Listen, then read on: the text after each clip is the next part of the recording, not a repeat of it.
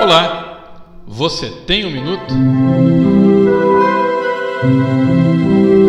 O desejo dos justos tende a fazer o bem para todos, mas a expectação dos perversos termina em ira. Provérbios 11, 23.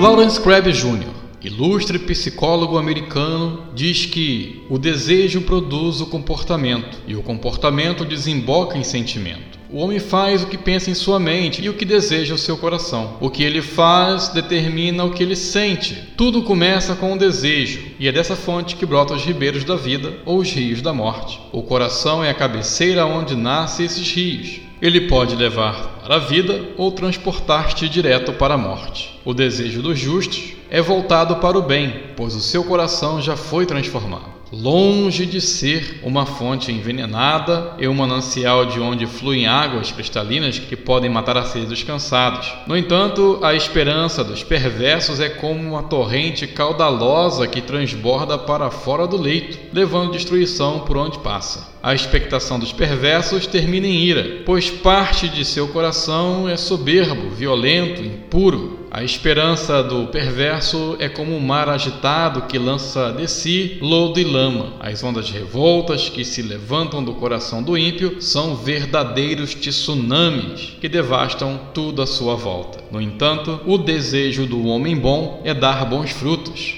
Porém, a esperança do perverso acaba em ira.